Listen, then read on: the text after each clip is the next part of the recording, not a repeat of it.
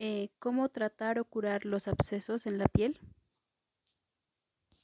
Eh, pues nosotros acá normalmente los llamamos como novanillos, o sea, eh, son como los pequeños tumores que están dentro de la piel. pues mm, también ella conseguía la cebolleta y esa es pues o sea como la cebolla común pero esta se la encuentra a las orillas de los caminos. Entonces ella, por ejemplo, miraba la parte que estaba afectada y miraba qué cantidad iba a preparar. Entonces, primero que todo, pues teníamos que escarbar la, cebolleta para sacar, o sea, es como una papa estar enterrada dentro de la tierra.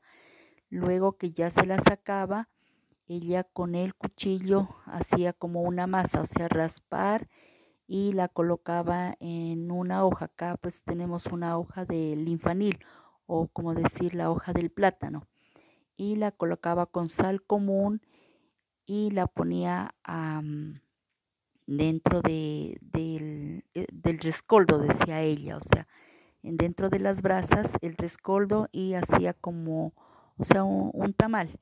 Cuando esto ya estaba, ella lo sacaba y lo colocaba en un paño blanco y eh, protegía a la parte afectada y la persona que estaba haciendo este tratamiento tenía que dejarse durante un día y pues tenía que soportar porque pues según conversaban pues las personas que les hacía este tratamiento que sentían ellos que les jalaba y, y eran efectivos porque los extraía los los pequeños eh, novanillos o como yo les decía, como tumores.